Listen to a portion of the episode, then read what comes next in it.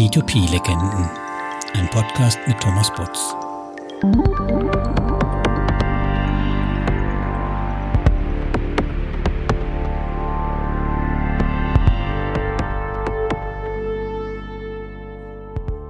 Willkommen zum zweiten Teil der P2P-Legendenfolge mit Jörg. Nachdem er im ersten Teil viel von seiner P2P-Startup-Gründung und seinen Investments in P2P-Kredite erzählt hat, geht's nun im zweiten Teil um Crowdfunding oder Crowdinvesting. Er erklärt uns, wieso er in Startup-Firmen investiert. Wir lernen die Basics des Crowdfundings kennen und danach wisst ihr auch, was eine Konvertible ist. Natürlich verrät er euch auch seine Strategie, die ihm bis heute eine ordentliche Rendite eingebracht hat. Euch viel Spaß mit dem Interview mit Jörg. Hallo, herzlich willkommen wieder, Jörg. Wir haben das Vergnügen ja schon gehabt und haben uns schon unterhalten über deinen klassischen P2P-Einstieg. Genau.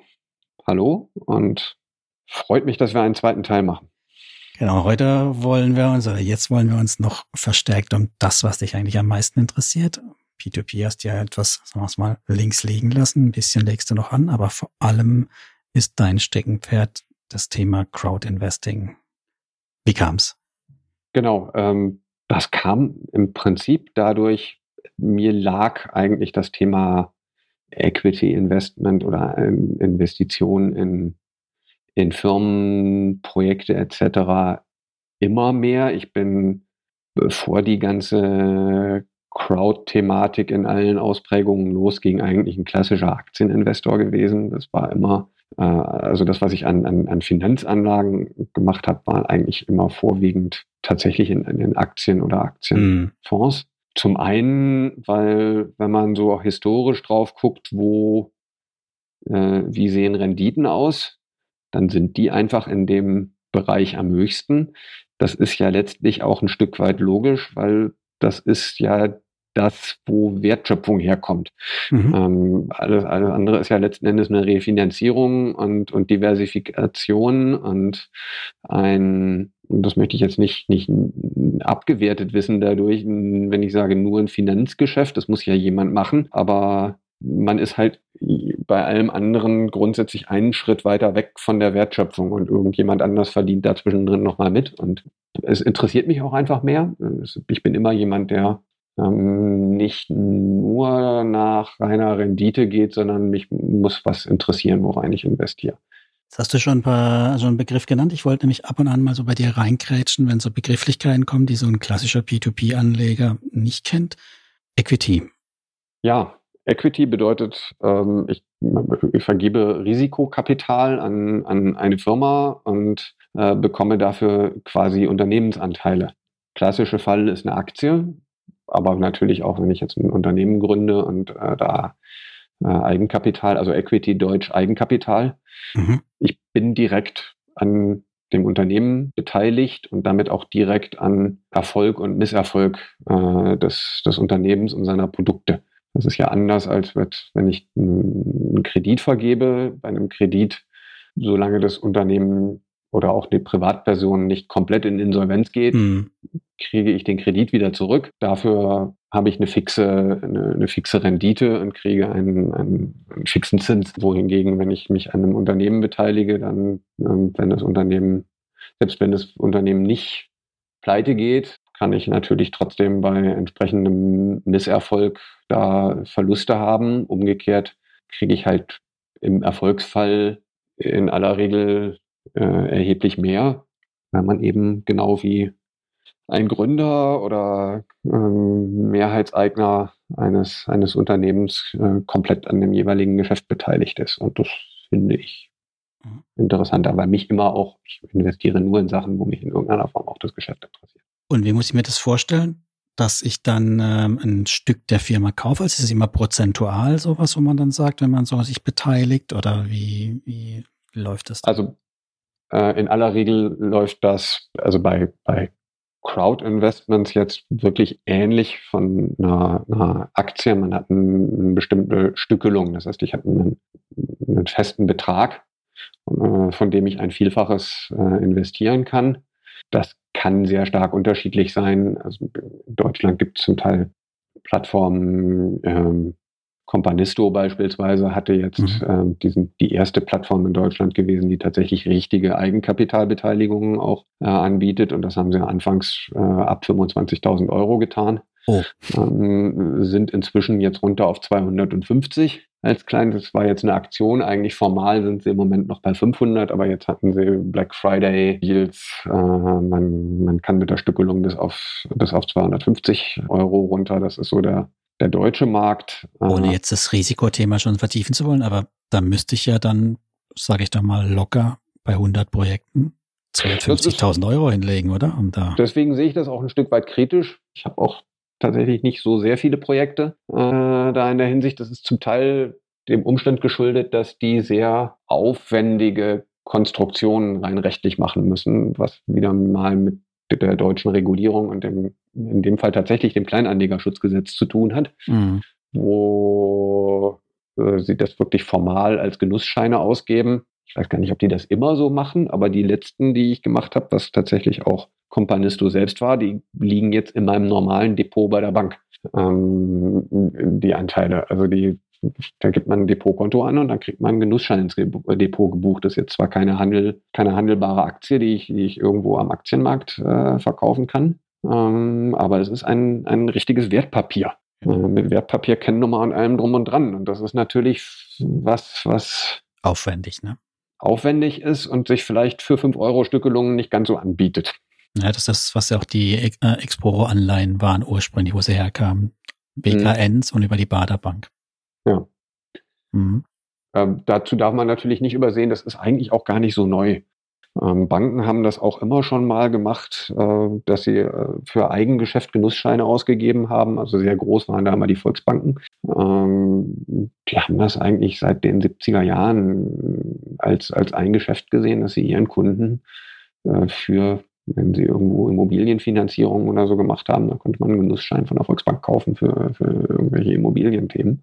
Sind die, sind die festverzinst und haben das Recht zum Wandeln ja. oder was, was kann man mit den, oder wie Nee, das sind, äh, das war, ist in dem Fall dann in aller Regel festverzinst gewesen. Aber ähm, äh, da gibt es auch unterschiedliche Modelle, aber äh, in aller Regel habe ich eine, eine Bindung an das ist quasi ähnlich wie eine Refinanzierung oder wie ein Forderungsverkauf. Das heißt, ich habe eine Bindung an das zugrunde liegende Geschäft.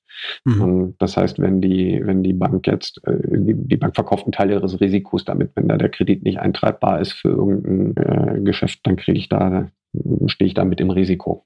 Ah, ja. Ähm, aber, aber im Prinzip ist es ein, ist es, ist es schon äh, ein, ein Wertpapier, das eine, eine Bank selber ausgibt. Mhm. Ähm, und das aber dann halt im Zweifelsfall, zum Teil sind die dann auch bei der Bank handelbar, also dass die Bank die wieder zurückkauft und ähnliches unter bestimmten Bedingungen, aber eben nicht an einem, an einem offenen Kapitalmarkt. Also ich kann jetzt nicht damit irgendwie an der Frankfurter Börse sagen, ich habe hier eine Genussscheine von der Volksbank und möchte die gern verkaufen. Das geht dann nicht. Und das geht bei, mit den Companisto-Genussscheinen halt eben auch nicht. Mhm. Und Companisto bildet das aber tatsächlich als Eigenkapital an der Stelle an. Das heißt, da habe ich nicht eine feste Verzinsung, sondern das ist wirklich, ich kriegt da nur Geld, wenn irgendwann Companisto entweder anfängt, Gewinne zu machen äh, oder verkauft wird. Und das ist mhm. immer der große Unterschied. Ich habe bei all diesen Equity-Investments nicht eine feste Verzinsung. Ich weiß überhaupt nicht, wie viel ich kriegen werde. Und ich muss auch davon ausgehen, dass ich bei den meisten Projekten, in die ich investiere, einfach schlicht gar nichts kriege, sondern häufig sogar einen Totalverlust habe. Mhm. Ähm, und die übrigen Projekte müssen das dann halt rausreißen. Die müssen dann entsprechend gut sein.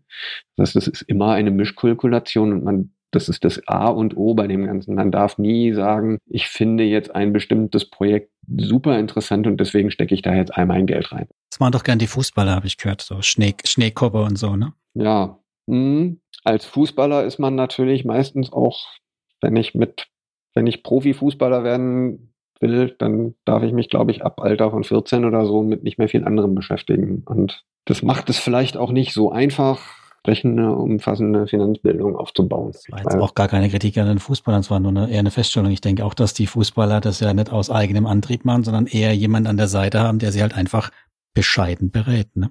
Das ist richtig. Und das, obwohl das ja eigentlich die Leute sind, die sie sich aussuchen, dass sie eigentlich mehr Ahnung von dem Thema haben sollen.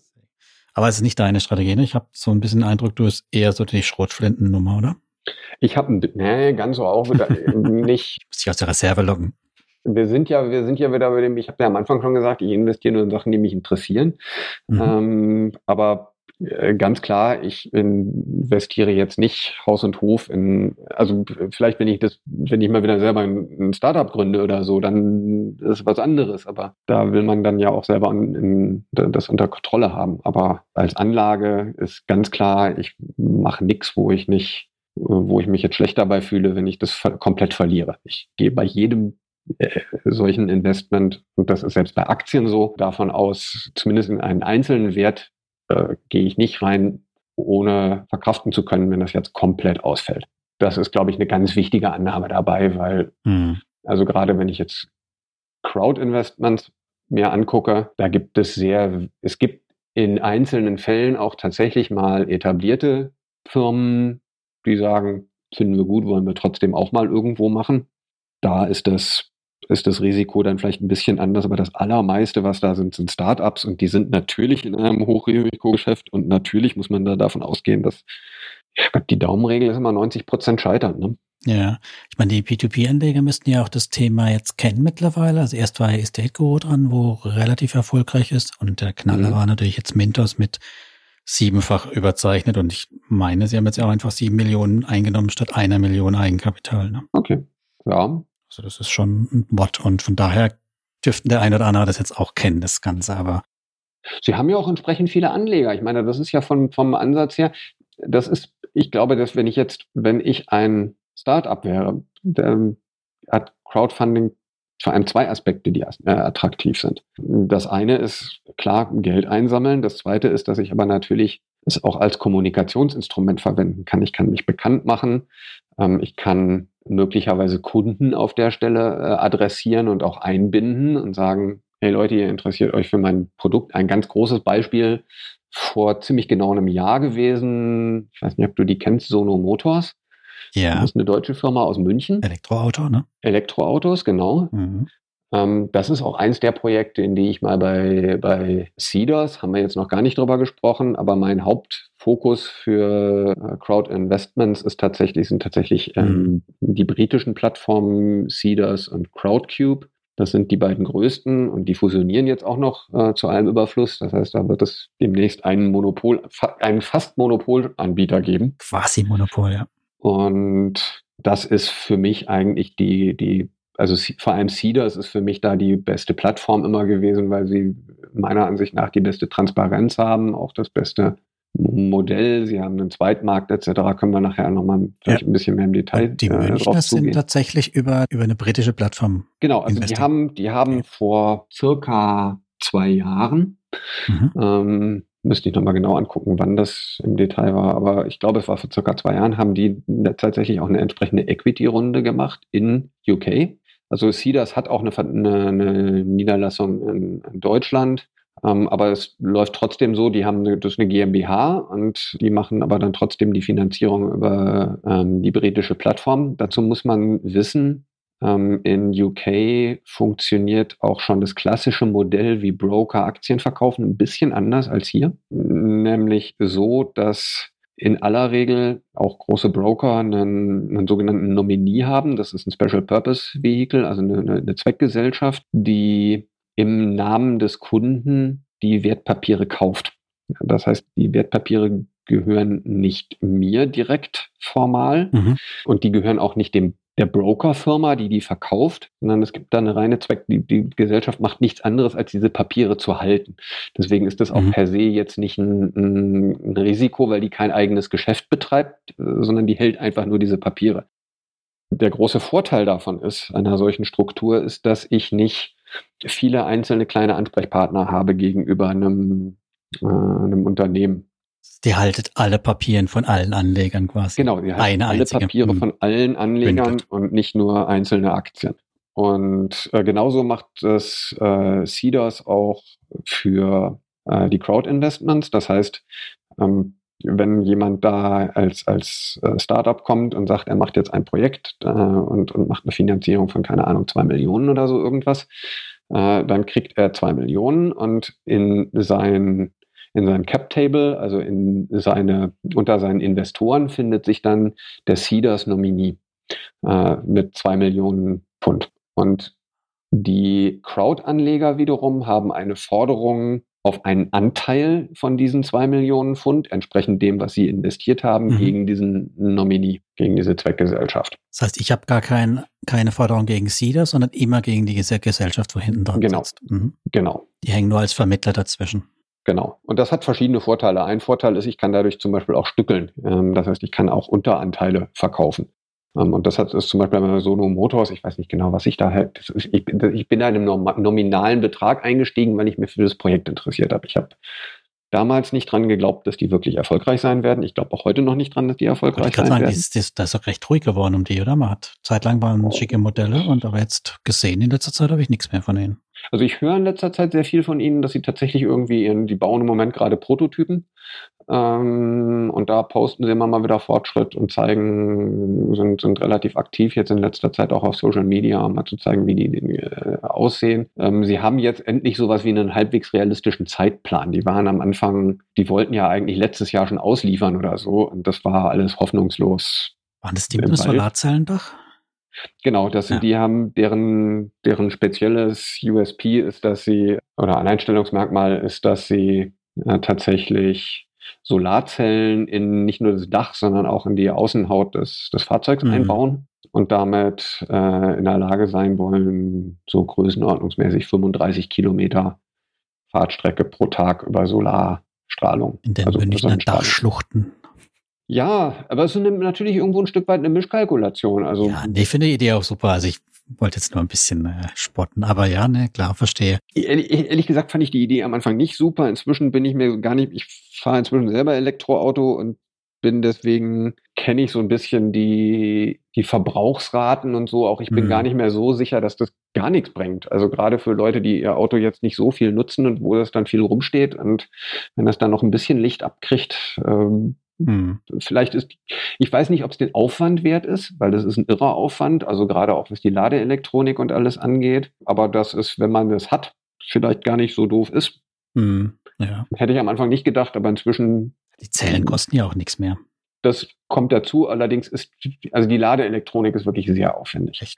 Okay. Ähm, weil das Problem ist, die Zellen wollen gern gleichmäßig geladen werden. Äh, da kann ich nicht mal eben unterbrechen, wenn da irgendwie eine Wolke davor kommt oder so. Das heißt, die haben dann da irgendwelche Supercaps drin, über die sie das zwischenpuffern nochmal vor dem Laden. Dann brauche ich eine relativ stabile Spannung. Die Spannung muss auch nochmal gemanagt werden, damit mhm. die Zellen richtig geladen werden. Ja, das hängt vom Ladestand ab. Also das ist kompliziert. Brauchen sie aber eigentlich eh, wenn sie Rekuputation, wie das, wie auch immer das heißt, haben. Ne? Ja. Aber wir schweifen ab, wir wollten ja gar nicht über Elektroautos reden. Wir wollten eigentlich nicht über Elektroautos fährst reden. Berliner, Let, letztes, letztes Thema, Berliner Modell oder kein Berliner Modell? Was du fährst? Noch kein Berliner Modell. Aber vom gleichen Hersteller. Von dem Hersteller, der in Berlin eine Fabrik baut, ja. Aber, aber die, die ist ja noch nicht ganz fertig. Das wissen wir ja aus der ersten Folge. Du hast wahrscheinlich deine Tesla-Aktien verkauft, um dir auch einen eigenen vor die Tür zu stellen, ne? Nee, ein paar habe ich noch. Ähm, aber es ist e-, ehrlich gesagt, ähm, wenn ich die jetzt alle verkaufe, ähm, bin ich tatsächlich so weit, dass ich den Tesla hätte nur mit Tesla-Aktien. Das ist auch das Modell, was ein Arbeitskollege von mir so fährt. Der hat sich jetzt allerdings noch nicht so lange her gekauft. Das ist eins der ersten Model 3 und hat sich zu dem Zeitpunkt auch Aktien gekauft, weil er gesagt hat, er spekuliert drauf, dass er damit irgendwann den Dinger bezahlt hat. Also inzwischen sind die schon sehr hoch. Ja, ja. Aber gut, das habe ich schon, das habe ich vor drei Jahren auch gedacht und ähm, hätte ich damals nicht verkauft, hätte ich, könnte ich, glaube ich, jetzt also wenn ich die, die ich am Anfang alle hatte, gar nie verkauft hätte, könnte ich jetzt irgendwie das komplette Portfolio von Tesla kaufen, glaube ich, an, an Fahrzeugen. Aber, ähm aber das ist jetzt, ich kriege jetzt die Kurve, pass auf, aber das ist ja das Schöne an Crowd-Investing, da kannst du nichts verkaufen, oder?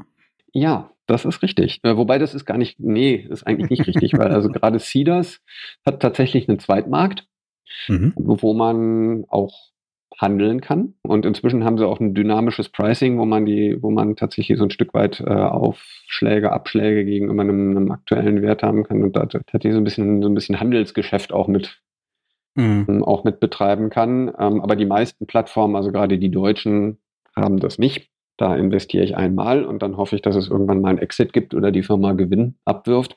Typischerweise, dass es ein Exit gibt. Nee, aber bei Cedars ist das, das ist auch tatsächlich eine der großen Stärken der Plattform, dass man eben nicht zwingend so lange äh, gebunden ist. Und das gibt natürlich nochmal so ein weiteres Spielelement auch. Ähm, also zum Beispiel so gehe ich hin und kaufe, also ich habe ich hab verschiedene Typen von Investments. Eins sind solche Sachen wie Sono, äh, Motors, wo mich einfach nur das Projekt interessiert. Ich fand das einfach spannend. Ich habe mich damals auch mhm. für Elektromobilität stark, äh, stark interessiert, habe gedacht, ich will das jetzt einfach mal sehen, wie sich das entwickelt. Ich glaube nicht dran, aber ich will sehen, wie sich entwickelt. Ich investiere da mal ein bisschen was. Mhm. Die haben das damals auch, glaube ich, schon, die haben ja alle möglichen Plattformen. Die haben, glaube ich, auch Indiegogo noch gehabt und also die haben, glaube ich, alles abgegrast, was man so als, als Crowdfunding-Plattform finden konnte. Und Mhm. Und sie das hat sie genommen. Ja, die, nee, nee, die haben mehrere Runden bei allen so, Plattformen so, gemacht. Die sind und alle durchgehüpft. Und, und ja, und hatten auch mal so eine, so eine, haben auch so eine grüne Anleihe dann gemacht zur Finanzierung und all so eine Sachen. Ähm, und was sie vor einem Jahr auch noch gemacht haben zusätzlich, ähm, deswegen meinte ich, das ist auch mal so ein Thema. Es gibt ganz unterschiedliche Modelle. Ähm, sie haben sich nämlich an Kunden gewandt und gesagt, ihr könnt quasi als Vorauszahlung auf ein zukünftiges Auto, was ihr bei uns kaufen könnt, äh, könnt ihr, also die, die Leute, die das gemacht haben, kriegen keinen Anteil, sondern sie kriegen, die leisten quasi eine Vorauszahlung. Und zwar eine Risikovorauszahlung auf ihren zukünftigen, äh, auf ihr zukünftiges Auto. Ähm, und da sind auch Leute, die das komplette Auto bezahlt haben schon. Mit was für einem Benefit dann? Na, der Benefit, sie kriegen halt hinter das Auto. Und ähm, wenn die Firma nicht finanziert Preis. wird, geht mhm. sie pleite und, und kann keine Autos produzieren. Also Okay, das klingt das eher nach Liebhaberei, oder? Wie nach einem Investment. Das klingt auf jeden Fall nach sehr viel Idealismus, aber sie haben damit 50 Millionen eingesammelt. Und das finde ich und gleichzeitig ist das natürlich ein irres Marketinginstrument, weil wenn du dann mhm. halt hingehen kannst und sagen kannst, ey, ich habe hier Leute, die 50 Millionen äh, in mich investiert haben, das sind alles auch potenzielle Kunden, die reden ja alle auch mit irgendjemandem und alles, das ist eine, eine tolle Story, damit gehst du natürlich auch durch alle Medien und alles das, ich fand das beeindruckend. Ich, das, ich hätte das nie im Leben für möglich gehalten, mhm. dass die mit dem Ansatz 50 Millionen einsammeln können. Innerhalb von sechs Wochen, glaube ich, oder so. Und vor allem zu einem Zeitpunkt, wo VCs ihnen halt nichts mehr geben wollten. Aber das heißt, es fällt jetzt in die Kategorie, da investiere ich, weil ich es einfach ein lustiges Thema, lustiger Titel oder was auch immer, weil es mich anspricht, rein. Ne? Das ist im Prinzip ja schon fast so ähnlich wie Kickstarter, ja. Mhm. Ich möchte ein Produkt haben, ähm, aber das, was die Runde, die ich gemacht habe, war vorher tatsächlich Eigenkapital. Mhm. Das heißt, ich bin zwar nicht formal, weil das ist der CEDAS-Nominee, aber von, von der Wirkung her stattdessen Aktionär von Sono Motors. Cool. Das ist die, die eine Strategie, was du gemeint hast, ne? Firmen, die dich genau. interessieren, da gehst du mit kleinem Einsatz einfach rein. Das ist unterschiedlich. Es gibt tatsächlich auch Firmen, die mich interessieren, wo ich durchaus dran denke, dass sie erfolgreich sein könnten. Also Revolut war so ein ganz, das ist natürlich der ganz große Kracher auf ähm, sowohl Crowdcube als auch Seeders gewesen, weil sie auf beiden Plattformen Runden gemacht haben. Äh, als sie als, bei, bei Seeders waren, waren sie schon einigermaßen etabliert und äh, haben da eine relativ große Runde. Die haben da, glaube ich, 40 Millionen oder sowas eingenommen, Pfund.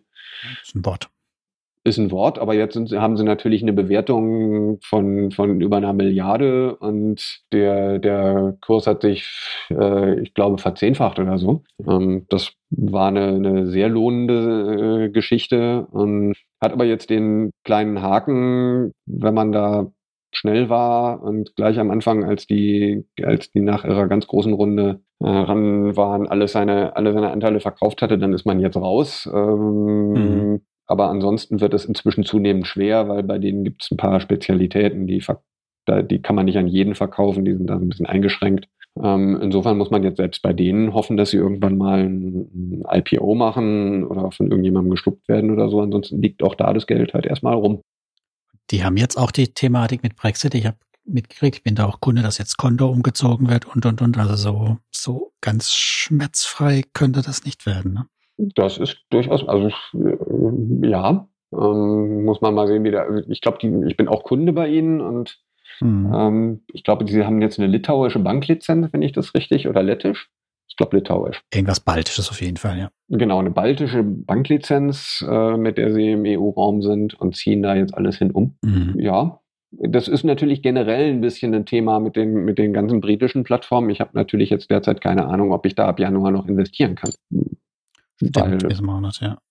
Man weiß ja nicht, wie, dieses, wie dieser Vertrag aussehen wird und ob es ihn gibt oder nicht und ob es danach noch freien Kapitalverkehr gibt.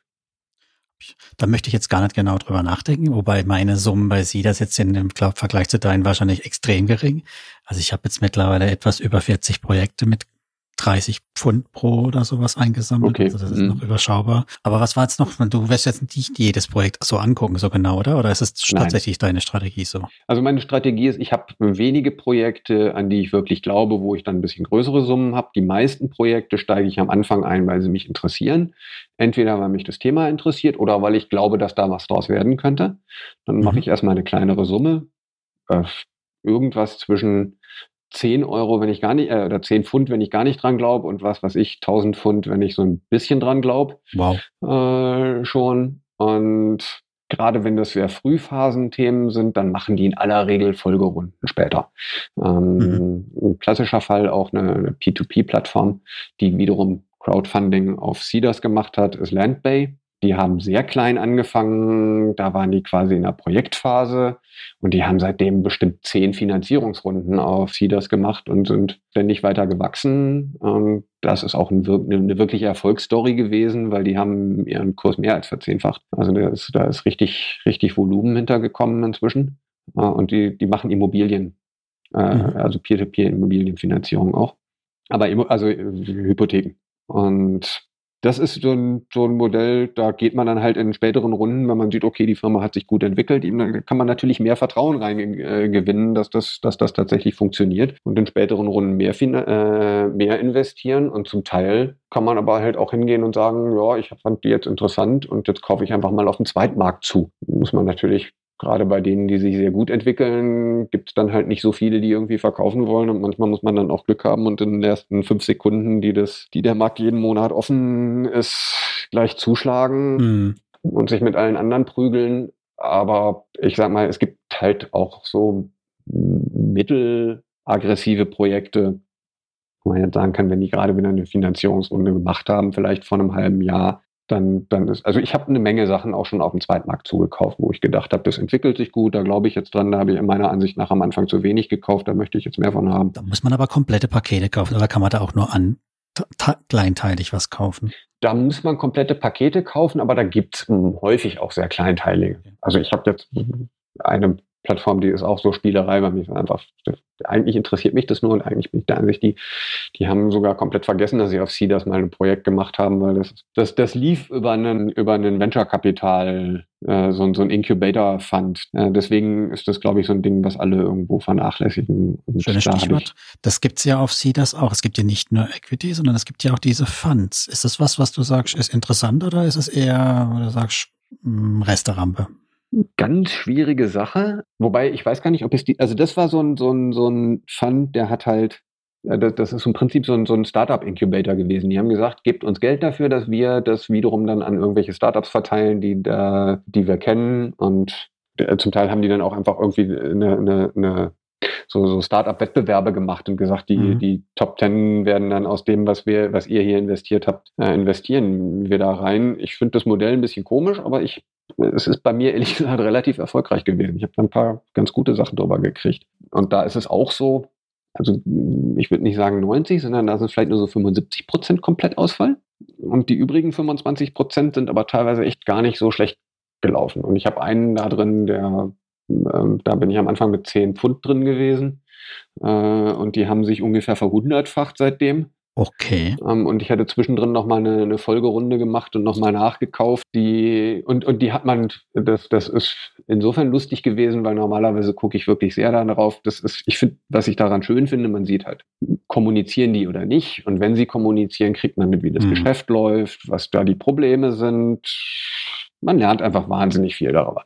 Und Aber bei denen muss sich auch viel damit nicht. beschäftigen, oder? Du beschäftigst dich dann auch sehr viel. Das damit. muss man auch, das muss man auch, ja. Mhm. Aber das finde ich an der Stelle interessanter, als mich jetzt ehrlich gesagt mit einem Privatkreditnehmer, der da irgendwie, da gibt es ja nicht so viel zu beschäftigen, sondern da lernt man halt irgendwie darüber, wie Geschäftsmodelle funktionieren. Ja, bei Geschäftskrediten kannst du dich ein bisschen mehr mit beschäftigen. Gibt es ja, die Firma hinten dran überhaupt? Ist das Projekt überhaupt realistisch? Also da hätte man, hätte man sich tief beschäftigen können, aber wollen jetzt gar nicht so sehr abschweifen. Aber das Interessante hierbei ist, dass du dich auch nach dem Investment noch damit beschäftigen kannst. Das heißt, mhm. du kriegst im Prinzip nach deiner ersten Investment, du, du, kannst, wenn du konservativ sein möchtest, gehst du am Anfang mit 10 Pfund rein, guckst dir dann mal ein Jahr lang an, wie kommunizieren die, wie entwickelt sich das Geschäft, kriegst das mit und wenn du dann äh, denkst, okay, das ist jetzt gut, dann kaufst du entweder nach oder, oder, oder investierst in einer Folgerunde. Aber ich finde auch, man wird fast auch zugeworfen. Ich habe dieses Panda Piki Panda oder wie es heißt, dieses Bambu Panda, also irgendwas mit Bambus-Ding habe ich äh, okay. investiert. Und da kommt, oder kam, jetzt gerade, na klar, im Lockdown mit Klopapier, ne? mhm. da kam wirklich gefühlt jeden Tag ein Update, ein Update, ein Update. Okay. Und ähm, das, also wow. ich finde bei manchen Projekten, da kommt wirklich viel rum. Es gibt welche, die haben wirklich nur so Quartal, ne, pro Quartal ein, da kann man da mal reingucken. Aber bei manchen, da ist richtig, richtig was los. Und ja, deswegen, ich denke auch, man braucht da schon Zeit. Oder was, was ich dich noch fragen wollte, ist so Strategie. Wie findest du das, wenn man sagt, schwarmdumm oder schwarmintelligent, zu gucken, welche von den Projekten sind überfinanziert und man nimmt dann die einfach stumpf mit oder hältst du sowas für völlig unaussichtsreich? Logik sagt, müsste funktionieren. Gibt ja schöne, schöne Kapitalmarkt es gibt genug Leute, die bewiesen haben, dass man kein Alpha kriegen kann auf dem Kapitalmarkt, und, mhm. ähm, äh, systematisch gesehen. Und das bedeutet ja genau, geh nach dem Volumen und wenn du nach dem Volumen investierst, dann kannst du nicht völlig daneben liegen. Ist ja eigentlich dann so auch der klassische ETF-Ansatz. Insofern kann ich mir gut vorstellen, dass das auch funktioniert. Macht mir nicht genug Spaß. Aber ähm, ich könnte mir durchaus vorstellen, also ich habe das tatsächlich nach, so nach, aller, nach aller Logik muss es funktionieren. Ich habe es nach Vorauswahl gemacht. Ich habe mir immer geguckt, nach wie weit sind sie finanziert oder halt die neuesten angeguckt, die neuesten und habe geguckt, mhm. welche von denen haben schon innerhalb von zwei, drei Tagen die 100 Prozent. Und dann mhm. habe ich reingelesen. Und wenn das nicht gerade ein Fußballverein war oder ein italienischer Sportwagenhersteller, wo ich denke, da haben die Leute halt so ein, wie nennt man das, ähm, so eine emotionale Bindung halt. Mhm. Ne? Also denke, da ist dann halt der, der Verstand vielleicht ausgeschalten. Dann habe ich gedacht, hm, das ein oder andere, dann investiere ich. Ne? Also es war eher so mein, mein Entscheidungshebel. Ne? Mhm. Ist, glaube ich, auch kein schlechter Entscheidungshebel. Nicht? Also das, klar können die natürlich auch mal völlig daneben liegen. Ich habe so ein Projekt gehabt, das war dann der, also es gab am Anfang, in der Anfangsphase von Cedars gab es zwei große Star-Projekte. Das eine war Landbay ähm, und das andere war Den. Äh, Den ist ein Home Automation mhm. äh, eine Home Automation Firma gewesen und äh, die haben auch Runde um Runde gemacht, äh, riesen Wertsteigerungen gehabt und dann nach irgendeiner Runde, haben, äh, als es dann halt tatsächlich darum kam, was zu liefern, funktionierte das nicht richtig und da fiel es dann das sehr schnell in sehr kurzer Zeit komplett zusammen und hat sehr böse Investoren hinterlassen. Das kann man vorstellen, ähm, ja da das wieder so eins dieser Dinge, wo ich ein bisschen Glück hatte, weil da habe ich, ich habe da zwar einiges verloren, aber ungefähr die Hälfte von dem, von dem Anteil, den ich hatte, habe ich, hatte ich vorher schon verkauft, weil ich auch schon gesehen hatte, das zieht sich ewig und bei Home Automation bin ich eh immer so ein bisschen skeptisch gewesen. Habe ich auch beruflich ab und zu mal ein bisschen mit zu tun. Das habe ich noch kein wirklich erfolgreiches Projekt gesehen. Macht denn da sowas wie so Due Diligence? Also gucken die sich die, ganzen an oder also sagen wir mal so, wie hoch ist die Wahrscheinlichkeit, dass man von vornherein ein schwarzes Schaf erwischt? Also irgendeiner, der wirklich nichts außer Luft in der Hinterhand hat. Das ist eine gute Frage, die ich mir auch jede Woche neu stelle. Also rein formal sagt, schiebt einem CEDA sämtliche Verantwortung rüber äh, und sagt, wir sind nicht diejenigen, die die Projektauswahl macht, du musst deine Due Diligence selber machen, was man natürlich nur begrenzt kann. Trotzdem haben sie aber Vor-Screening-Runden. Also sie gucken schon auch rein. Ich habe auch nicht ganz so Wüstenschrott auf Cedars gesehen wie zum Beispiel auf Crowdcube. Ich finde auch die Qualität in Summe fast besser als auf den deutschen Plattformen. Mhm. Aber darauf verlassen. Also ich habe auch Projekte, von denen ich der festen Überzeugung bin, dass es sich um reine Betrugsmaschen handelt, ähm, die ich gezielt deswegen einen Zehner reingelegt habe, weil ich gesagt habe, ich will jetzt wissen, ob das sozusagen das Feuerzeug an den Zehner gehalten, äh, willst aber trotzdem wissen. Das Lustige ist, ich, also ich habe da drei Stück von und bei zweien die vertrösten im Moment so die Investoren und sonst was. Bei der dritten habe ich tatsächlich schon Geld verdient, ähm, weil die eine Folgerunde gemacht haben, bei der sie dann irgendwie auf von äh, sich, sich der Kurs vervierfacht hatte. Ähm, und als dann der Zweitmarkt kam, habe ich dann einfach auf den Zehner wieder runter. Also ich bin immer noch mit dem Zehner drin, aber habe 30, ah, okay. 30 verkauft von meinem ursprünglichen. Das heißt, ich habe tatsächlich von den von den 10 Pfund, die ich reingesteckt habe, habe ich an, an dem Ding schon 30 Pfund Gewinn gemacht und glaube aber immer noch dran, dass es ein Betrug ist. Es kann auch lang gehen, bis sowas auffliegt. Also je nachdem, wie die das geschickt Ja, aufstellen. also die, wobei das ist, das ist ein, ich will jetzt nicht sagen, wer es ist, aber das ist insofern lustig, als ich das, den Eindruck habe, dass schon seit sehr langer Zeit sehr viele Leute glauben, dass es ein reiner Betrug ist. Also wenn das man da auch bei P2P-Plattformen, da gibt's auch eine, von denen alle sagen, das muss Betrug sein und die gibt's immer noch. Ja. Zahlen zwar kaum noch Geld aus, habe ich gehört. Kommt niemand sein Geld dran groß, aber nehmen tun sie immer noch welches Frisches. Ja, äh, die haben jetzt schon länger keine neue Runde mehr gemacht, aber äh, sie haben welche gemacht und mhm. haben da ja auch offensichtlich nochmal Geld gekriegt. Und äh, sie haben noch nie irgendwas geliefert außer PowerPoint-Folien in all der ganzen Zeit. Und das läuft jetzt schon paar Jahre. Also ich bin da fasziniert, wie, wie, geduldig manche Leute dann da auch manchmal sein können. Mhm. Aber so richtig die Durchgriffsmöglichkeiten hat man nicht, weil selbst klagen kann wahrscheinlich nur der Nominee, weil nur der tatsächlich da äh, rein rechtlich gesehen Anteilseigner ist. Aber der hat ja gar kein Interesse dran, oder?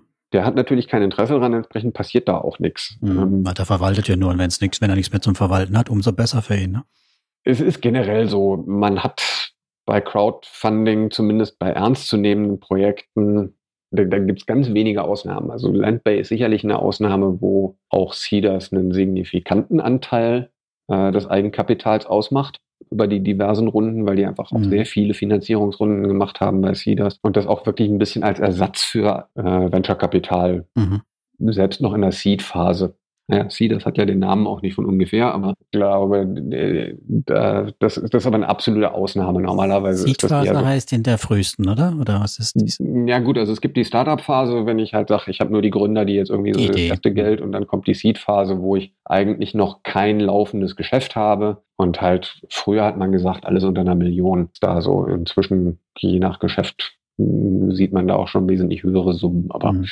also jedenfalls vor einer, vor einer Series A Runde oder so. Was ist ähm, Series A genau? Was ist das? Series A ist also die erste formale Venture-Kapitalrunde, wo ein klassischer äh, Venture-Kapitalist einsteigt. Und früher war dann so eine typische Finanzierungsrunde so zwischen einer und zehn Millionen Euro.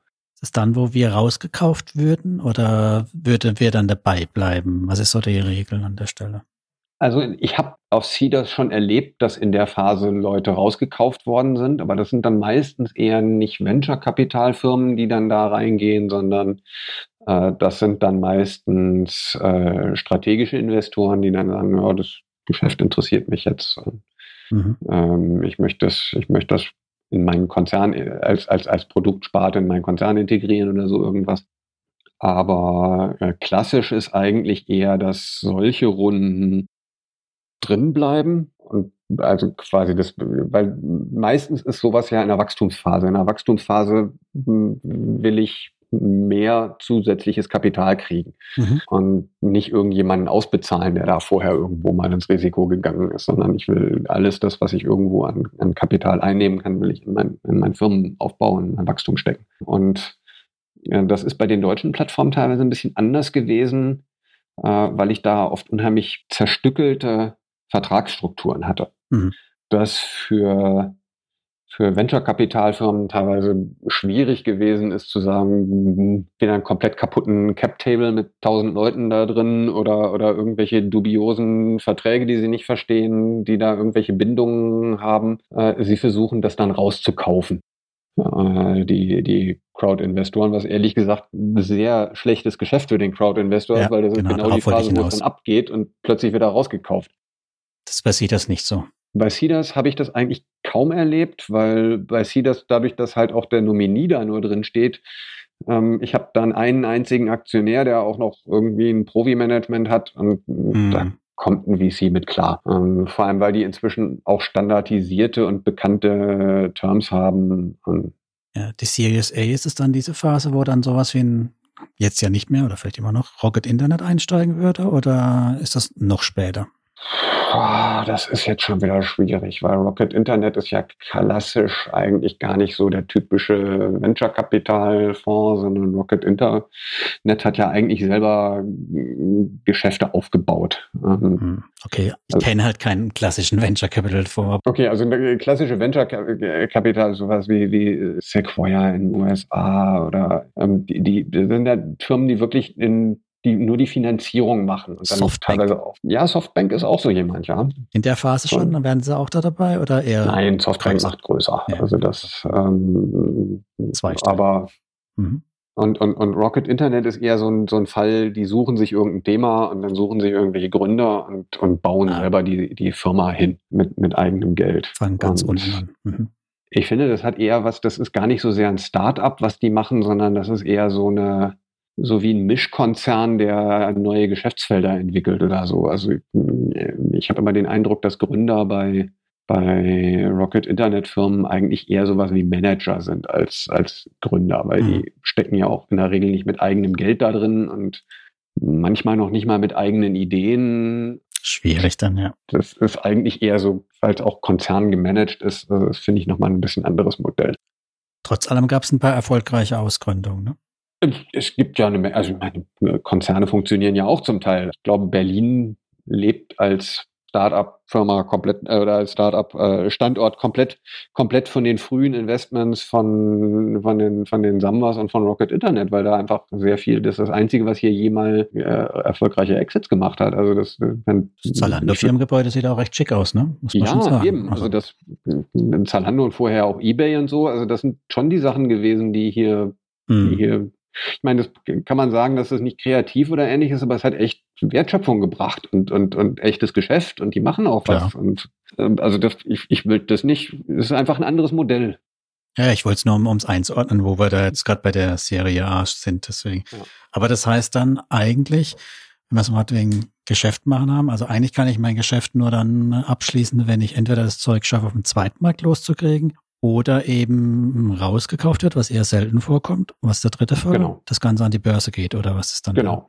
Und davon hat es auch noch nicht viele gegeben bei Seeders. Also das ist alles, im Moment lebt das tatsächlich ein Stück weit vom Zweitmarkt, wenn man Geld ne? rausziehen möchte. Und von Hoffnung aufs Einhorn. Und von Hoffnung aufs Einhorn. Sie haben ja ein paar relativ große Firmen auch da schon drin. Also Landbay ist ja wirklich nicht klein und Revolut schon gar nicht. Asset Capital ist doch auch dabei, oder? Ja, die sind auch schon dabei. Die sind auch tatsächlich so ein Fall, die schon ein Stück weit ein Geschäft, ein laufendes Geschäft hatten, als sie da hingegangen sind. Ähm, ja, die sind auch, die haben jetzt nicht, deswegen nicht ganz so die, die rasante Wertsteigerung drin gehabt, weil sie eben halt schon mit einem relativ hohen Wert reingegangen sind am Anfang. Ich habe da jetzt was von Asset Capital auch und ich habe da was, wo ich wahrscheinlich nicht richtig verstanden habe, aber ich habe es trotzdem genommen. Konvertible, was sind das? Ja, das ist auch immer Convertibles. Ähm, da bin ich ein bisschen zwiegespalten. Das ist ein sehr gängiges Instrument auch von Venture-Kapitalfirmen tatsächlich, ähm, was man zur Zwischenfinanzierung einsetzt. Ein Convertible ist normalerweise, das, äh, ein Convertible ist tatsächlich eher ein Kredit. Oder genauer gesagt, eine Wandelanleihe ist das technisch. Mhm. Was ich bei einem Convertible mache, ist, ich gebe der Firma Geld ohne eine konkrete Bewertung ähm, und sage ihnen, ich kriege von euch Anteile, wenn ihr die nächste Finanzierungsrunde macht Mhm. und dann zu einem bestimmten Discount zu dem, was ihr dann vereinbart. Das ist, wenn ich jetzt ein, ein, ein typisches, es gibt zwei typische Anwendungsfälle. Der eine ist, ich möchte eine, eine Zeit überbrücken. Ich will eigentlich erst nächstes Jahr eine große Finanzierungsrunde machen. Mir geht immer ein bisschen das Geld aus. Mhm. Dann kann ich sowas machen und sagen, ich möchte jetzt mich nicht mit Bewertung rumschlagen, es soll schnell gehen und alles. Ich leihe mir für ein Jahr Geld und dafür äh, kriegt in einem Jahr der, derjenige, der mir das Geld leiht, nicht, nicht das Geld zurück, weil ich will ja wachsen nicht äh, Kredite zurückzahlen, äh, sondern der kriegt dann Anteile, wenn ich meine reguläre Finanzierungsrunde mache Mit einem Und Discount, das- ne? gegen den Discount. Und der Discount ist bei, bei Seeders typischerweise zwischen 10 und 30 Prozent. 20 ist nicht unüblich für ein Jahr. Mhm. Und dann gibt's äh, Spezialklauseln, äh, zum Beispiel, wenn es dann keine Finanzierungsrunde gibt nach einem Jahr, da gibt's dann meistens äh, Standardbewertungen, die dann angesetzt werden, zu denen das dann konvertiert wird. Das ist zum Beispiel bei Assets passiert. Die haben am Anfang ein Convertible ausgegeben, haben dann nach, ich glaube, bei denen waren es sogar zwei Jahre oder anderthalb oder sowas, also eine längere Zeit, haben an dem sogenannten Long-Stop-Date, das ist dann der Zeitpunkt, wann das ausläuft, Mhm. Hatten sie keine Finanzierungsrunde gemacht, haben dann damals dadurch zu sehr günstigen, also für den Anleger sehr günstigen Konditionen äh, konvertiert, weil die einen, einen sehr niedrigen, die hatten sich sehr gut entwickelt, brauchten deswegen die Finanzierungsrunde nicht, haben die deswegen abgesagt. Mhm. Das lag, glaube ich, auch ein bisschen daran, dass die Gründer da nicht so viel Anteile abgeben wollten. Die hatten sich damals gesagt, wenn wir jetzt eine Finanzierungsrunde machen, müssen wir Abteile abgeben, lohnt sich im Moment nicht. Dafür haben sie in Kauf genommen, dass sie die, die Seeders-Investoren relativ gut haben wegkommen lassen, weil die halt noch einen relativ niedrigen Bewertungskurs drin stehen hatten. Das heißt, man hat für einen relativ niedrigen Bewertungskurs das Ganze gewandelt. Man muss sich vorstellen, echtes wenn Equity dann, ne? Genau. Mhm. Und das dann in echtes Equity.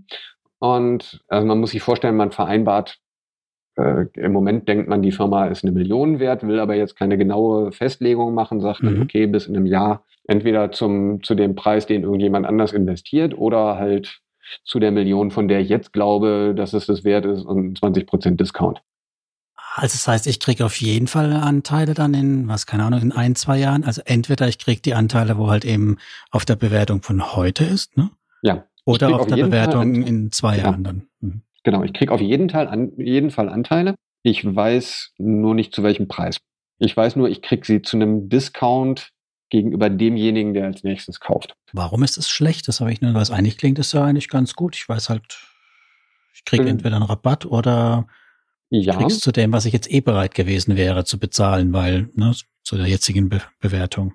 Ja, aber äh, faktisch, faktisch bekomme ich halt 10 Prozent oder so oder, oder 20. Faktisch wieder ein Kredit, äh, den ich, 20 äh, ist natürlich dann schon, 20 Prozent ist natürlich Also ich habe quasi 10 Prozent Nachlass und das sind ja im Prinzip das, was mir das Jahr halt das Geld rumlag, das ist die Verzinsung, genau. kann man so sehen und wer weiß, ob genau, ich überhaupt noch Lust hätte, beim zweiten Mal mitzuspielen, ne? Genau, ich lege mich heute schon fest. Ja, ja, ähm, aber, aber, aber faktisch könnte ich, das muss man dazu auch noch wissen, CIDAS hat äh, sogenannte Preemption-Rechte. Das heißt, wenn ich jetzt zu einem bestimmten Zeitpunkt schon, schon äh, Aktionär bin, ähm, kann ich mich an späteren Runden fast immer beteiligen auch noch gibt einzelne Ausnahmen, wo das dann mal äh, in, in, bestimmten Stellen abgesagt wird, aber in, äh, in, in bestimmten Fällen. Ähm, aber in den meisten Fällen ist das tatsächlich so. Mhm, mhm, ähm, das heißt, ich hätte dann genauso gut die Option, auch nächstes Jahr zu den Konditionen einzusteigen, die ah, okay. der, der Investor zu dem Zeitpunkt dann hat. Das heißt, für mich ist es tatsächlich die Differenz zwischen heute und dann trage ich für dieses Jahr das Risiko. Die können ja in der Zeit theoretisch auch pleite gehen, dann kriege ich auch nichts wieder zurück. Und wenn die sich super entwickeln in dem Jahr, dann kriege ich trotzdem nur die 10 oder 15 oder 20 Prozent, die da vereinbart sind und nicht mhm. die Verzehnfachung oder so, die sich in der Zeit da ergeben hat. Außer sie finanzieren ähm, halt nicht neu, ne? Äh, genau, das heißt, das mhm. ist, das ist schon so ein bisschen eigentlich eine, eigentlich wieder, wieder in Richtung äh, Kredit, aber ich weiß, dass, ja, ja. Ich, dass ich Anteile kriege. Und wenn ich äh, bei Assets zum Beispiel, die hatten halt, die haben nur diesen, diesen Convertible gemacht, da hatte ich zu dem Zeitpunkt keine andere Möglichkeit zu investieren und dann ist das natürlich ein Weg.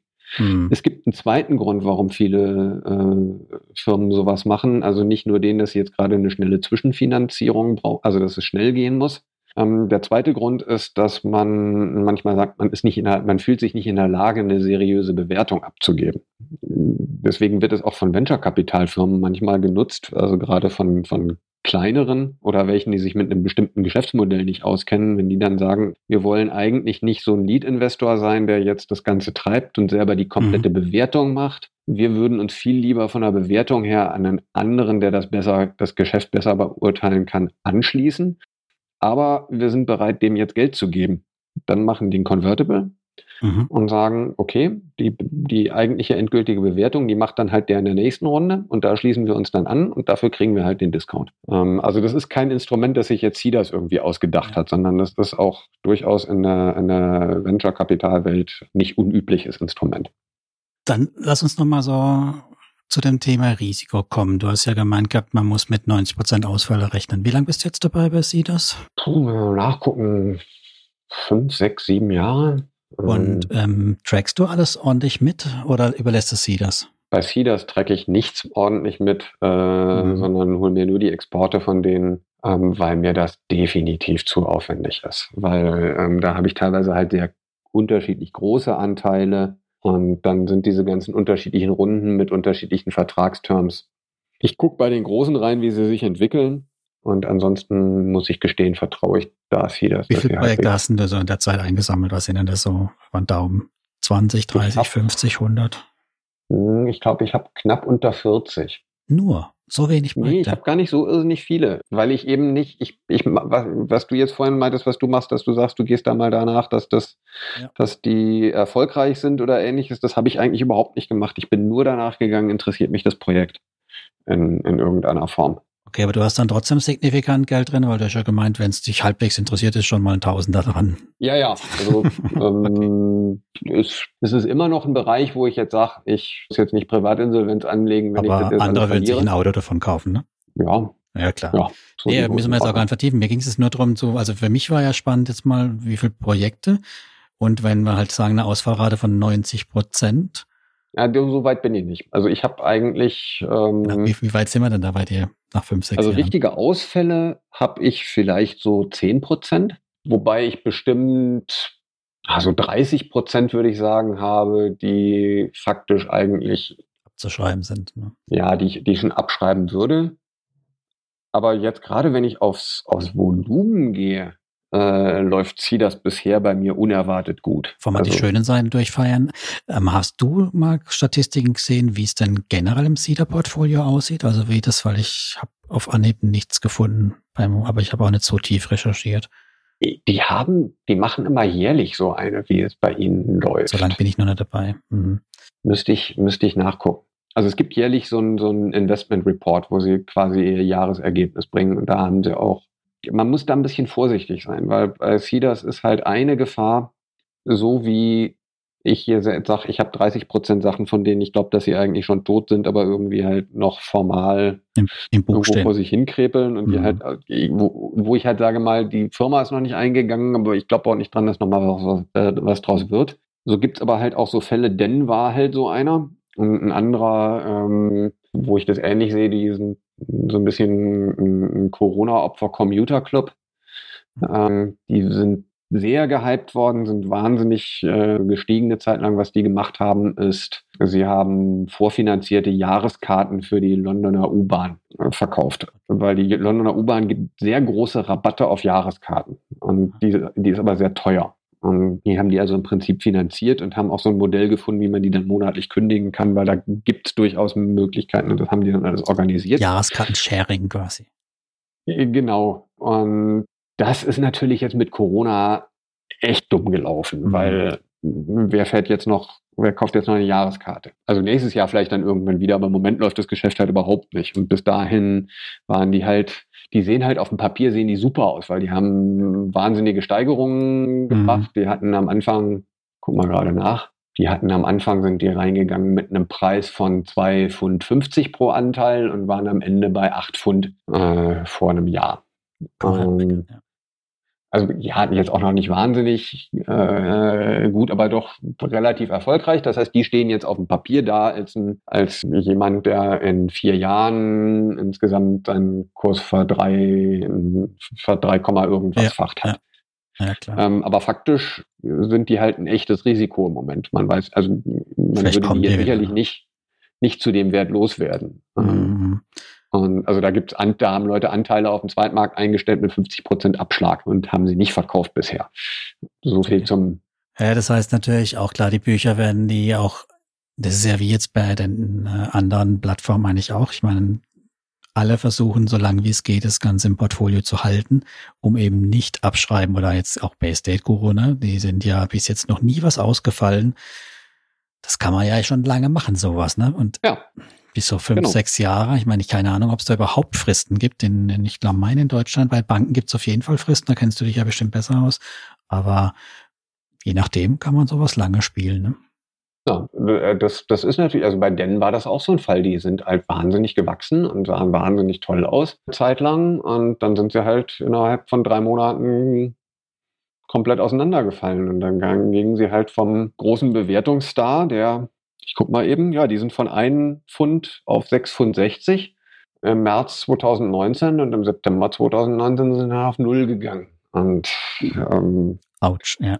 Und das ist halt, bis dahin waren die halt eine, eine große Erfolgsstory und kann natürlich auch so eine, so eine Bewertung, wenn die auf, wenn jetzt das auf das ganze Portfolio guckt, mhm. dann mag da der ein oder andere, bei dem sich der Verlust noch nicht so realisiert hat, noch mit drin sein. Mhm, verstehe. Ja, bei Assets zum Beispiel ist ja auch so ein Fall. Ich meine, ich weiß nicht, ob Assets noch das wert ist, was die in der letzten, was die in der letzten Runde eingenommen haben, weil bei denen ist das Geschäft ja jetzt auch schwierig geworden. Mhm.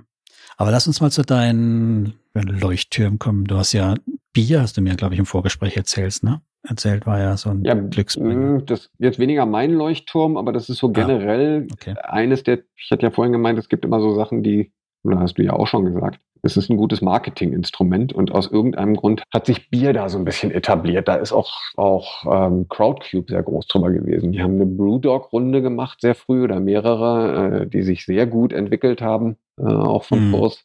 Und Bier bietet sich einfach für so eine Sachen einfach auch toll an, weil ich kann da dem Biertrinker sagen, jetzt kannst du halt in deine Lieblingsbrauerei ein bisschen investieren. Auf der anderen Seite kannst du mit dem Investment gleich auch wieder Kunden gewinnen. Also über das gleiche Marketing, mit dem du Geld eintreibst, kannst du auch wieder Kunden, die ja auch, ja vielleicht auch jetzt nicht so einfach wie mit einem Elektroauto, wo du dann gleich 25.000 Euro oder so für das Auto bezahlen musst. Das ist halt eine andere, ja, äh, aber mal ein Sixpack Bier. Ne? Das geht immer. Insofern ist das, das sieht man auch, da gibt es auch noch mehr von. Es gab eine Zeit lang, war es sehr trendy, dass irgendwelche ähm, Gin-Marken bestimmt oder sowas. Ja, nee, aber auch so äh, Foodketten, also so ah. äh, Restaurantketten und so Sachen. Ähm, ah, die hat es jetzt auch erwischt.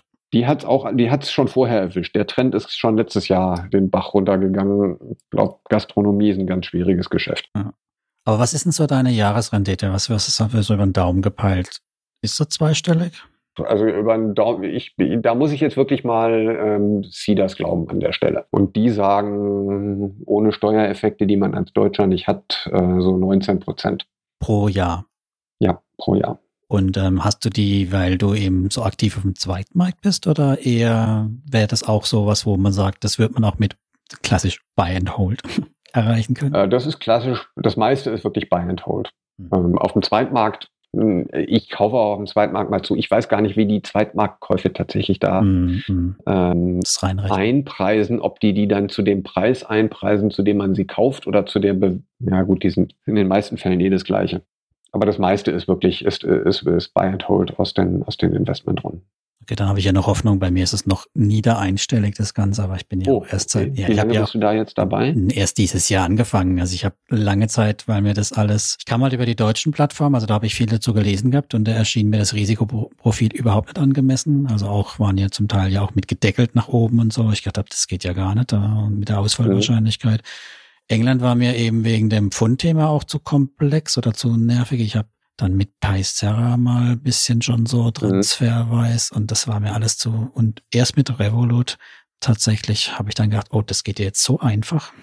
Da könnte ich mhm. doch mal mit Pfund und Kreditkarte das Ganze machen und habe dann mit Cedars angefangen. Und richtig schuld war Estate Guru, als die halt auf Cedars finanziert haben habe ich mich auch mal mehr umgeguckt. Also wahrscheinlich wie, wie bei vielen Plattformen, wo ich so dabei bin, zu spät für den richtig interessanten, spannenden Sachen. Das ist ja auch Übergang zu meiner letzten Frage. Ich bin mir nicht sicher, ob das wirklich zu spät ist. Das ist also die, die Frage, zwei, ja. Ja, da würde ich zwei Sachen zu anmerken. Zum einen, wenn du jetzt sagst, das ist, du bist noch kein Jahr dabei. Die meisten Wertsteigerungen sind Papierwertsteigerungen bei CEDAS, die hm. sich daraus ergeben, dass es spätere Finanzierungsrunden gibt die höher bewertet sind. Die kannst du tatsächlich über den Zweitmarkt ja auch realisieren. Wenn dann, also wenn die, wenn die die finanziert kriegen, dann ist kurz danach mhm. der Preis ja durchaus realisierbar. Also das jetzt Revolut ist da sicherlich ein anderer Fall, weil die haben ja nicht auf Cedars eine neue Runde gemacht, sondern die haben eine riesen Venture-Kapital-Runde gemacht und mhm. ähm, dass das ein bisschen schwierig bei Cedars ist mit der Liquidität und so, das ist ein, sicherlich, ein, sicherlich ein Spezialfall. Aber normalerweise ist es so, wenn da jemand eine Folgerunde macht, dann haben da Leute investiert. Das heißt, das ist schon der Preis, der auf dem Markt da ist. Und da hast du schon eine real, nicht ganz unrealistische Chance, das zu dem Preis mhm. auch auf dem zweiten mhm. Markt äh, loszuwerden. Das heißt, du kannst ihn tatsächlich realisieren. Aber umgekehrt, damit diese Wertsteigerung da in deiner Portfoliostatistik austaucht, muss die Firma eine Folgerunde gemacht haben. Ansonsten passiert nichts an dem Wert. Irgendwelche okay. Aufschläge, die Leute möglicherweise, weil es gut läuft, auf dem Zweitmarkt bezahlen, gehen nicht in diese Kalkulation ein. Also wenn da Plum zum Beispiel ist so ein Fall, äh, die werden, ich glaube, da kaufen Leute für 100 Prozent Aufschlag die Aktien. Im Moment auf dem Zweitmarkt, äh, die stehen aber trotzdem nur zu dem Nominalwert in, deinem, in deiner Statistik drin. Das ist überhaupt schon spannend, warum ich äh, mehr, mehr als 0 Prozent da drin stehe. Ja. Ne?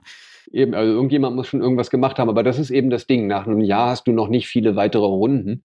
Das heißt, das entwickelt sich so ein bisschen sprunghaft. Da musst du das dauert tatsächlich länger, bis da, bis da die, die Wertsteigerungen realisiert werden. Aber wie siehst du es dann, äh, das Thema, was ich jetzt beim Klaus auch ein paar Mal gelesen habe, so von wegen, dass äh, die Bewertungen einfach zu hoch sind und dass es jetzt gar nicht mehr so interessant ist in der Startup-Finanzierung bei das Siehst du das genauso oder? Das hätte ich vor einem halben Jahr noch so genauso gesehen, aber mhm. ich weiß nicht genau, habe schon den Eindruck, dass sich das ganze Corona-Thema da jetzt auch so ein bisschen bremsend reingefressen hat.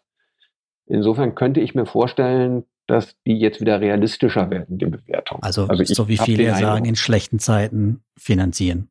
Ja. Hm. Aber es ist natürlich, du musst halt aufpassen, dass du jetzt nicht irgendwelche Sachen finanzierst, die eigentlich schon tot sind und klar. Ne? Aber eigentlich glaube ich, dass das, das im Moment gibt es halt den Spezialfall, dass du bei CEDAS nicht weißt, was ist in einem Monat mit Brexit und allem. Ja. Ähm, kann man ja noch schnell finanzieren, weil wer weiß, vielleicht kann ich einen Monat nehmen, aber das, was ich habe, das können sie mir erstmal hoffentlich nicht wegnehmen, ne? Gut möglich, ja. So wie es, wie es, wie es Revolut einem ja auch mit ihren mit ihrem Aktienportfolio sagt. Ne? Bei Revolut hat ja jetzt eine E-Mail rumgeschrieben, dass man im Moment sie noch keine EU-Lösung für, für Trading haben. Okay. Das heißt, man kann jetzt noch, noch bis Ende des Jahres bei ihnen traden und dann erstmal nicht mehr als Europäer. Ja, Brite kann man weiterhin. Dann ist es eingefroren. Dann ist es quasi eingefroren. Aber das, was man jetzt noch tradet, das hat man dann noch. Und die haben ja auch für Aktien so ein ähnlich, die, auch da wieder britisches Modell, auch Revolut hält die Aktien für dich. Mhm. Ich, könnt, ich, ich weiß nicht, wie es bei Cedars aussehen wird. Ich kann mir nicht vorstellen, dass sie sich da komplett ab, aber man, man weiß es nicht. Ähm, ja, vielleicht ist es tatsächlich eine Überlegung, jetzt zu sagen, vielleicht haben die Leute auch gerade äh, zu viel Schiss und trauen sich nicht, ne? Ich, auf der anderen Seite glaube ich, dass schon die, die Investoren auf Cedars noch sehr überwiegend aus UK kommen und für die macht das halt alles keinen Unterschied. Was machst du und weiter? Wie geht's bei dir weiter in dem Thema? Machst du noch mit ich, oder nicht? Ich mache ich mach noch mit. Ich investiere auch nach wie vor. Ich habe dieses Jahr sogar gar nicht so wenig investiert. Die Sachen, die mich interessieren. Ich werde jetzt nicht so Torschlusspanik. Kein, kein Auto-Invest kein Auto-Invest. Ähm, wenn mir jetzt noch Sachen begegnen, werde ich jetzt noch, also ich werde sicherlich nicht hingehen und ähm, jetzt, wenn mich was interessiert, 29. Dezember noch überlegen, ob ich es noch mal eine Woche schiebe, sondern dann werde ich es dann eher machen. Aber mhm. ich, ich gehe jetzt auch nicht hin und sage, ich shoppe jetzt extra noch mal, weil ich nicht weiß, ob ich in einem Monat noch kann. Das, okay, ja. Ich, ich, bleibe da bei meiner Strategie und hoffe, dass die einen Weg finden, mir auch im Januar noch Geschäfte mit mir zu machen. Und dann muss ich natürlich im Januar gucken, ob man da noch Geld dann da rauskriegt und so und ob man da, wie das dann alles. Ja, spannend. Also ich werde auch noch ein bisschen, aber ich habe das mit dem Brexit gar nicht so sehr auf dem Schirm gehabt. Aber jetzt, wie du sagst, ne, wie kommt man dann an sein Geld eventuell ran? Andererseits ist es eher eine langfristige Geschichte. Ne? Wir haben haben jetzt bei dir ja gelernt, fünf Jahre, sechs Jahre. Sieben bin ich dabei. Sieben ich habe Jahre. geguckt. Also in, in, in Landbay bin ich seit sieben Jahren drin und das war eins meiner ersten Investments da. Die wenigsten Projekte sind auch wirklich so realisiert, dass du damit als Aktionär jetzt rausgelaufen bist. Ne? Also von daher, man braucht auch einen sehr langen Atem bei dem Ganzen. Aktien habe ich tatsächlich nur ein einziges Projekt an die Börse gegangen. Sind in so eine blöde Small Cap Börse gegangen, wo es auch noch das Problem ist, dass das jetzt sehr schwierig ist, wie man mit denen tatsächlich handelt. Ähm, ich habe ein paar Exits gehabt, wo Firmen gekauft worden sind. Die wirklichen Realisierungen von Gewinnen, die ich gemacht habe, waren tatsächlich alle im großen, größeren Stil, alle über den Zweitmarkt. Okay. Gut, weil ich denke nämlich dann haben wir das Thema doch recht erschöpfend behandelt, oder? Habe ich, ja, hab ich, ich irgendwas über, übersehen, über auch man kann sich da auch noch drei weitere Tage drüber unterhalten, Stimmt. aber ich glaube, es ist sehr wichtig, wenn einen das Thema interessiert. Ich würde das so machen wie du. Äh, klein anfangen, sich ein paar Sachen zum Lernen rausgucken, nicht gleich Haus und Hof reinstecken und dann muss man das mit der Zeit beobachten.